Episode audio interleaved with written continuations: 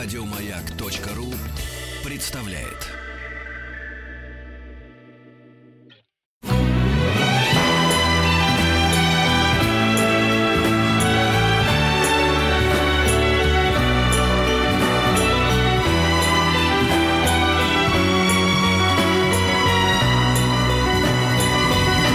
Спутник кинозрителя. Добрый день, Вахтанг Махарадзе, Павел Картаев. Добрый день. И Антон Долин. С Новым годом! Уже с наступающим, конечно. Ну, фактически, да. Здравствуйте, ребята. С Новым годом и с, надеюсь, каким-то новым счастьем. Мне всегда очень нравилось это присловие. Оно Всем нравилось. Бессмысленное, но что-то в это есть э, бессмысленность оптимистичное какое-то, человеческое. Ну, я пришел, чтобы дать вам напутствие на новогодние праздники. Они длинные, ну, как все, все мы знаем, это единственное в России вообще такой, то, что называется в Америке, длинный уикенд. Это единственный наш длинный уикенд, когда фильмы очень хорошо, опять же говоря... Длинный конец рабочей да, недели. Да, да. Ну, это не недели, все-таки, а целого года. Единственное время, когда фильмы работают совершенно особенным образом, зарабатывают гигантские деньги, много что не функционирует в эти... а, Почки. не, а, это у кого как. Это очень Но, но- индивидуально. но потому что салаты с майонезом заканчиваются уже Естественно. 3 Печень числа. точно уже всё. И дальше нужно что-то делать. И вот тут приходят фильмы нам на выручку. Но на самом деле с того момента, когда российские прокатчики догадались, что русские фильмы тоже можно вот так прокатывать в эти дни, я помню этот момент, они выпустили «Дневной дозор», и все остальные фильмы они не выпустили, и я первого числа не мог в кино войти, реально. Я в четвертый, по кинотеатр по счету смог купить билет. Поэтому, может, там печень, почки еще не пришли в себя, да, но люди уже рвались э, в кинозалы, и я могу засвидетельствовать, много уже это наблюдал. Итак, на что они будут идти? Ну, во-первых, э, сюрпризов не будет. Конечно, Звездные войны будут продолжать как минимум до конца праздников э, собирать свои рекордные деньги по всему миру, в России в том числе. Мы не будем говорить, чем закончилось дело, да? Вот, все закончилось хорошо. Мы-то уже посмотрели, поэтому мы-то можем уже Нет. сказать, конечно. Ну, прекрасный фильм, э, который, конечно, многим фанатам не понравился, но поскольку Россия вообще не страна фанатов Звездных войн, у нас их очень мало в сравнении с Америкой или с миром. Этот фильм, в общем-то, рассчитанный не на фанатов, а на зрителей, в том числе вообще от Сахи, которые просто не в курсе. И на молодежь, на детей. Я думаю, что у нас как раз э, в основном оценки будут позитивные. Они уже такие, и думаю, будут продолжать быть такими, люди будут продолжать ходить. Это главный голливудский аттракцион на эти праздники. Что еще? Значит, э, я говорил уже про два мультика «Маленький принц» э, и, соответственно, «Снупи» и «Мелочь «Снупи». пузатая в кино». Прибавляется с 1 января третий мультик к ним. Ну, как водится, отечественный «Иван Царевич и Серый Волк 3». И это вот эти вот самые Франшиза. люди. Это франшиза настоящая, без всякого юмора, можно это сказать, утверждать. Франшиза, придуманная студией СТВ и студией Мельница. Они делали трех богатырей. Сколько там было мультфильмов уже? По-моему, три мультфильма про богатырей всех вместе. По одному про каждого из них. И вот это уже третья часть про Иван Царевича Серого Волка. Но вы сами знаете рецепт этих мультфильмов. Я не видел еще новейшего, честно говоря, не горю желанием. Это э, довольно простенькая история с какими-то грубоватыми намеками на Юмор. некую актуальную нашу сегодняшнюю жизнь, да, типа с юмором, э, с голосами очень неплохих артистов и очень простенькая анимация. Вот Такой- мне, кстати, всегда в этих фильмах э, меня сразу подрубало на начале, потому что анимация так себе. Ну, Ну, ладно, так и есть, вы да. так, Но это не, ругайте. Голливуд, это правда, это не Голливуд. Ну, многим это нравится. Я помню, когда Иван Царевич и Серый Волк 2, по-моему, не в прошлом, а в позапрошлом году, он был просто самым кассовым российским фильмом за год. Это все-таки во многом говорит. То есть э, люди это смотрят в большом количестве, это невозможно отрицать этот факт, поэтому я предупреждаю о том, что выходит новая серия. Я думаю, что э, очень многих она порадует. И уж Надо точно, идти. Уж точно никого не разочарует, потому что люди, которые уже в курсе предыдущих частей, то есть все это проглотили, съели, им нравятся такие мультфильмы. Третий, я уверен, будет не хуже всех Ну, предыдущих. это как со Звездными войнами. У кого-то Звездные войны, э, кто-то уже в курсе всех серий, а кто-то уже в курсе всех серий про Серого Волка. Ну и тоже хорошо. Что ж, кроме этого, э, есть фильм э, очень специфически своеобразный, совсем не для каждого, э, но при этом он как бы для широкого экрана. Это не какой-то артхаус. Фильм называется «Крампус». Режиссер Майкл Догерти. Мне это имя ничего не говорит. Видимо, молодой режиссер, или, может, он не так молод, но, во всяком случае, он не знаменит своими режиссерскими Не засветившийся работами. особенно. Да. Что это такое? Это рождественский ужастик. Тот самый любимейший мой жанр, который представлен в классике гремлинами, например. То есть Рождество Рождество и творятся всякие кошмары. Это вместо Гринча, что ли? Э, Похититель Вместо Гринча немножко, да, совершенно верно. Как и Гринч, ну, Гринч это из литературного произведения, а Крампус это фольклорный персонаж, европейский, который анти-Санта-Клаус. Это, в общем-то, рождественский черт, который приходит наказывать плохих. Ну, вот он играет при Санте-Клаусе ту же роль, которую сатана играет при Боге. Ну, то есть, когда Санта-Клаус дает подарки, а этот отбирает, приходит. Совершенно верно. Там Да ладно. так говорят. Он приходит не отбирать подарки, а просто забирать. Он забирает э, там жизни и так далее. Он довольно кровожадное существо. Оля Лукоя с черным зонтиком. А, да. И здесь э, показывается американская типовая семья, в которой есть мудрая немецкая бабушка, которая как раз и в курсе всех этих легенд. Остальные совершенно не в курсе, понятное дело. Семья, в которой исчез дух Рождества. Что это значит? Они Рульку собира- не поставили. Наоборот, рулька у них есть, а радости никакой. Им не нравится еда, они друг друга раздражают. Поддельные елочные игрушки, да. Сестра, значит, жены э, э, со своей семьей, и все кузены, кузины друг друга ненавидят. Одни для других слишком слабаки и верят в Санта-Клауса, другие, наоборот, слишком грубые и хамские. Короче говоря, очень им вместе трудно, При- приводится еще тетю, явно одинокую алкоголическую. И единственное существо, которое там верит в э, Санта-Клауса, мальчик, написавший ему письмо, все его высмеивают, он рвет свое письмо, выбрасывает в воздух, и тогда-то на семью нападает проклятие Крампуса. Он приходит в их город и в их дом, в частности, для того, чтобы их за это наказать. Начинается все это как комедия вообще, да, забавные всякие типажи, хорошие актеры это играют, хотя не самые там прославленные.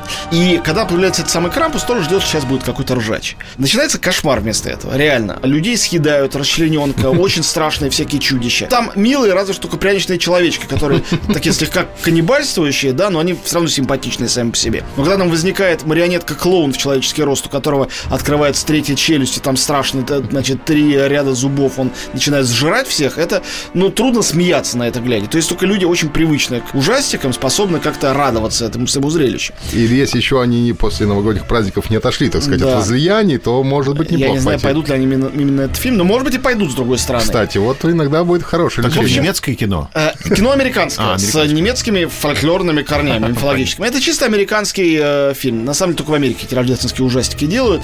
Но мне показалось, что фильм своеобразный. То есть визуально он своеобразный. Там придумали всех этих чудовищ и чертей. Они не компьютерные. Они все сделаны, и они немножко напоминают этих персонажей из «Кошмара на Рождество», только здесь эти персонажи воочию, да, лайф экшен это не анимация. И поэтому они не такие уж милые, а действительно, когда вот эти с головами, масками появляются какие-то дьяволята и начинают... э, Румпельштильцхен. Типично Рупельштильцхен. Именно вот такой вот Крампус, такой примерно персонаж из сказок братьев Гримм. Он из немецкого фольклора, на самом деле. Да. А может, не только из немецкого, из европейского в целом. Поэтому Крампус, в общем-то, ну, как бы подводя некий итог э, рассказу о нем, я рекомендую, но с осторожностью. Маленьких детей не ведите точно. Подросткам 12, 13, 14, наверное, это очень понравится. Должен быть уже какой-то хулиганский для этого дух и какая-то резистентность к жанру фильма ужаса. Вот Павлик знает, куда сына теперь повезти. да. Ну, Ну, я своего, вот ему 13, обязательно на этот фильм пошлю с друзьями. Я не пойду смотреть второй раз. Не потому, что мне страшно, а просто я все уже про него понял. Но уверен, что ему понравится. Вот. И, наконец, главный фильм, выходящий 1 числа. Для меня главный. Он, конечно, не будет идти как «Звездные войны» или как «Иван Царевич». Он будет идти в некоторых кинотеатрах. И я сразу э, предупреждаю, что если у вас будет шанс найти версию с субтитрами, чтобы по-английски слушать этот текст, то это будет более правильно. Дубляж так себе. А фильм замечательный. Фильм называется «Стив Джобс». Но- Mockumen А, tary. нет, это не мокюментари, даже не байопик. Э, Вообще, жанр тут не определишь так просто. Это фильм про Стива Джобса. Вот единственный жанр, который, о котором можно говорить с уверенностью. Потому что был уже байопик по Стиву Джобсу. Был. Джобс «Империя соблазна» с Эштоном Катчером в главной роли. С ним, да. Эштон Катчер был очень похож на него, больше на этом достоинства фильма заканчивались. Здесь достоинства сплошные, хотя главный герой вообще не похож. А играет кто? Вот, играет кто? Подбирали разных персонажей, от Ди Каприо до Кристина Бейла. В результате играет Майкл Фасбендер. Замечательный актер. Но э, они похожи на Джобса совсем. Вообще ничего общего не имеющий. Не. И никакой с нему, ни, ни к счастью, ни- ничего с, ним- с его лицом там не Ну, да, ну он же молодой Магнето. Он же молодой Магнета, он же за 12 лет рабства, там был такой безумный плантатор, получал номинацию на Оскар. Он очень, очень хороший актер, в очень разных фильмах снимается. Только что Макбет был с его участием. Он снимается и в «Попсе», вроде «Людей Икс», и в фильмах совершенно интеллектуальных, радикальных, и, от- и в «Прометее» снимался, и одно другому не мешает. И везде он хорош. Но даже не в нем тут дело. На самом деле, главный участник фильма «Стив Джобс» — это Аарон Соркин. Аарон Соркин — это, э, я знаю, не все знают его имя, хотя многие знают его работы. Это совершенно выдающийся американский сценарист. Он автор сценария многих сериалов, в частности, «Западного крыла», дико успешно шедшего о жизни президента и его семьи, и «Ньюсрум». Потом он написал сценарий про Цукерберга. Э, Это называлось э, «Социальная сеть». Ну, отличный И получ- получил Оскар за этот сценарий. Ну, так сцена- себе. Я считаю, что сценарий там совершенно нетривиальный. Э, И вообще, в принципе, и такую историю, да, где истории никакой нет. Да я уснул. персонаж что-то сделает, и это о тебе говорит, но вряд ли о фильме. Ну, Как всегда в таких случаях, когда человек говорит, я скучаю, я сплю. Сначала, прежде чем начать анализировать произведение, достаточно подойти к зеркалу, вглядеться в свое отражение пристально. Вот. Это А, просто не твой жанр. Ну да, скажем так. Толерантно. нравятся более активные фильмы. Мне нравятся немецкие фильмы. Я вот. на Крампуса пойду. А, Крампус отлично, хоть и на немецкий, то, что надо. Короче говоря, Руссоркину попросили написать про Джобса, поскольку он написал уже про Цукерберга. Пока он писал, сняли другой, значит, фильм э, про э, Джобса. Он вышел уже, сказали, зачем это все нужно. Финчер, который должен был режиссировать, тоже слетел. Бейл слетел. В общем, надо было искать срочно нового Ну, скучный фильм же, вот режиссера. Не, ну фильма еще не было никакого. Это был просто сценарий. Нет, они собирались это делать, но э, фильм был, ну, как будто проклят вообще какими-то силами, каким-то крампусом. И из-за этого все шло у них очень туго. Но а, Вышел каменный цветок. Нашли, да, именно. Нашли э, Дэнни Бойла, автора Трендспотинга, он же на игле, э, миллионера из трущоб, тоже оскаровский человек, э, прекрасный английский режиссер. И Фасбендера. Видимо, они очень правильно наплевали вот на вопрос внешнего сходства. Э, Решили, просто возьмем офигенного актера. То, что офигенный актер играет характер, а не внешность, это всегда, во-первых, очень здорово. Во-вторых, в этом случае это нам говорит о задачах фильма. Фильм, э, я же сказал про сценарий, это, в общем-то, театральная пьеса. Он очень здорово снят. Там три части, которые все решены по-разному, с разной музыкой, по-разному сняты. Но при этом почти все происходит в интерьерах, там очень мало чего снятого снаружи. И это все бэкстейдж, кулисы. Кулисы чего? Фильм построен, я сказал, что это не байопик, это не жизнеописание, как три презентации Джобса. 84 год. Макинтош, первый компьютер его. 88 год. Черный куб Next, который вообще не сработал. Наконец, 98 в конце iMac. Таким образом, iMac только стал успешным, но в тот момент, когда он стал успешным, все закончилось. До Сами- айфона не дошли до 2007 Именно. Нету айфона, нет айпода, нету э, iPad, ничего этого нет на экране вообще. То, за что мы знаем сейчас Apple. А что есть? Есть, на самом деле, только характер.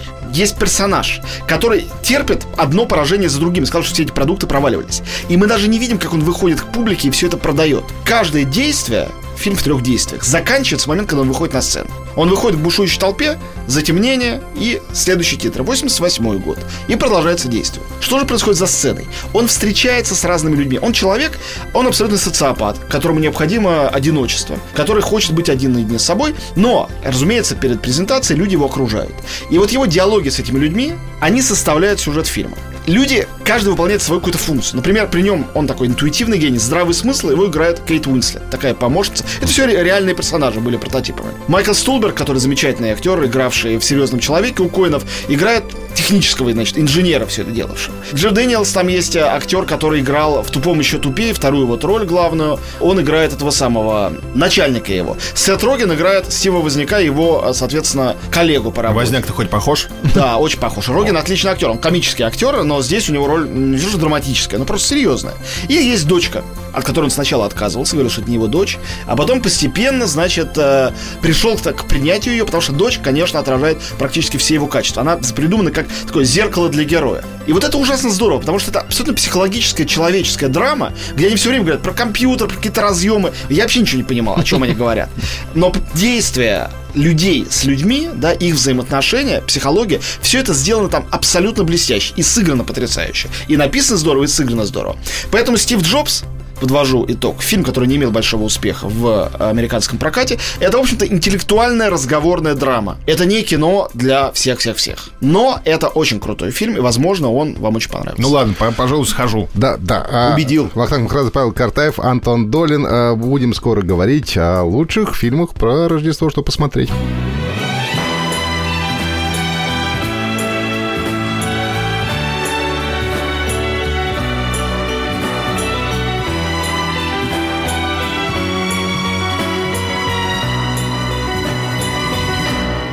Спутник кинозрителя.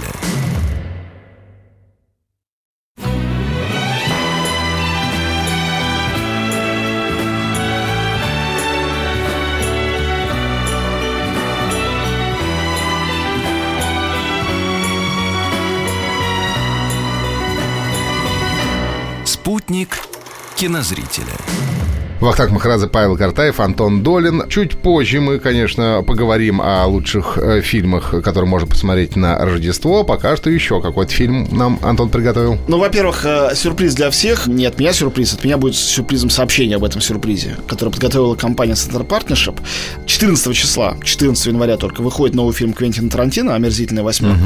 Очень мне понравившийся. Я не буду сейчас о нем рассказывать, потому что он выходит 14 Но для тех, кто в Москве или будет в Москве на эти праздники, Я буду. в первом зале кинотеатра «Октябрь», если вы там были, то вы знаете, что он очень большой. Специально установили проектор старый, пленочный, 70 миллиметров.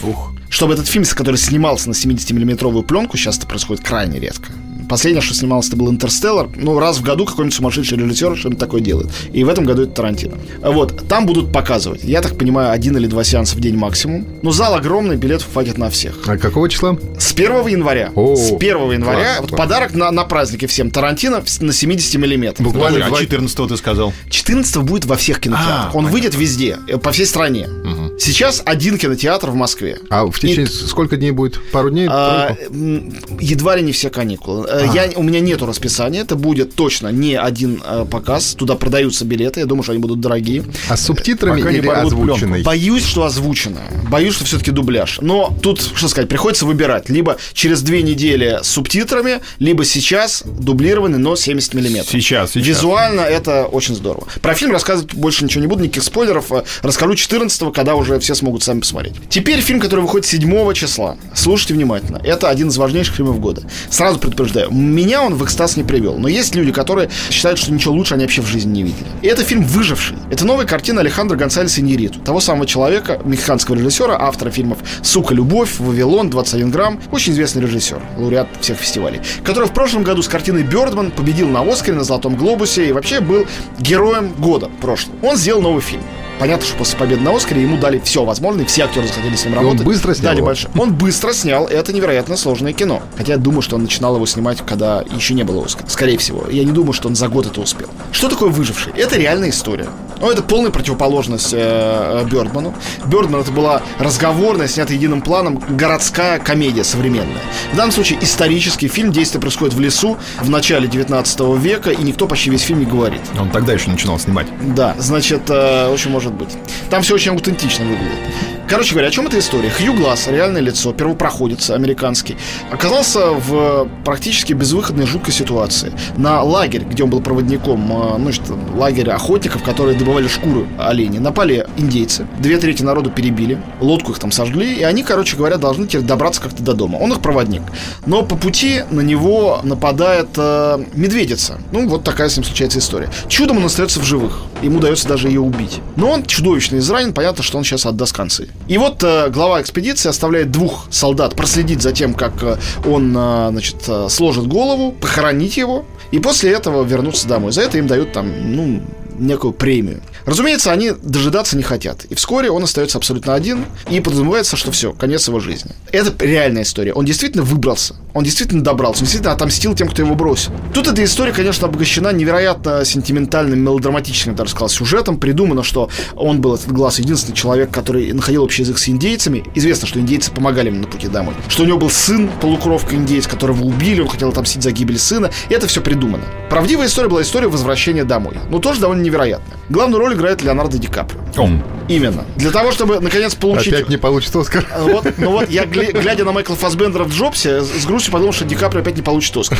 Он весь фильм заросший бородой абсолютно одинаковый. При этом, чего он только не делает. Он голыми руками ловит рыбу, и все это одним планом снято, берет, тут же ее съедает сырую, э, потом сплавляется по реке, скачет от э, толпы индейцев на лошади, потом эта лошадь каким-то образом вместе с ним сигает с дикой пропасти, он падает на елку, сваливается, лошадь ломает шею, после этого он на снегу, опять же, снято единым планом, видно, что это все по-настоящему он делал, он эту лошадь, значит, потрошит, вытаскивает ее в внутренности оттуда, значит, раздевается до гола, повторяю, зима, снег, Залезает в лошадь. забирает, залезает в лошадь. Я почему-то Чтобы сразу... не вспом- замерзнуть, конечно. Я вспомнил сразу пятую часть «Звездных войн». Да, да, да.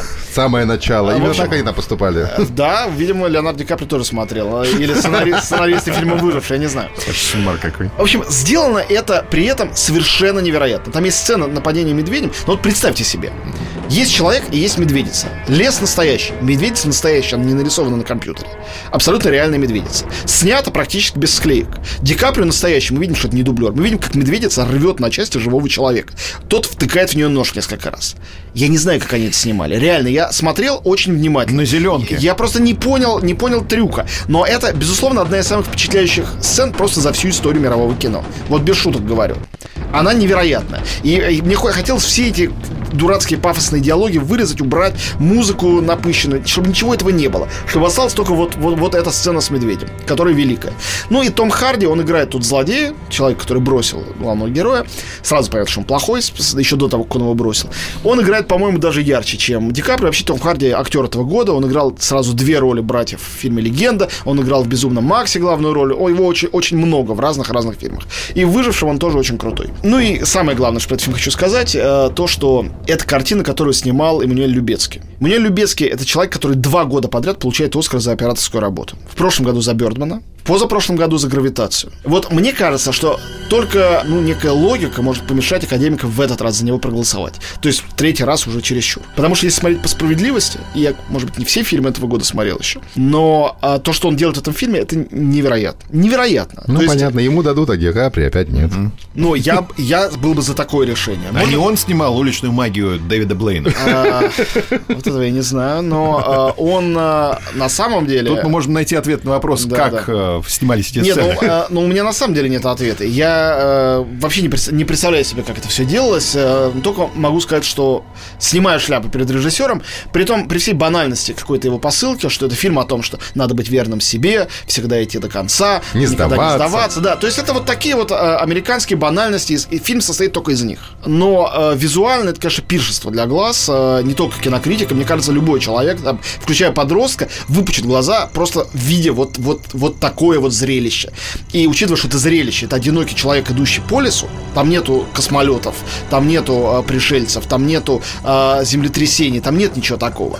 Вот, я снимаю шляпу. Это выживший. Он выходит еще раз с 7 числа. Спасибо большое. Да, Антон Долин. И буквально через несколько минут мы сейчас прервемся ненадолго. Мы как раз поговорим о тех которые стоит посмотреть в Рождество. Мы продолжим хит-парад, который мы начали э, на прошлой неделе фактически. Вернемся через несколько минут.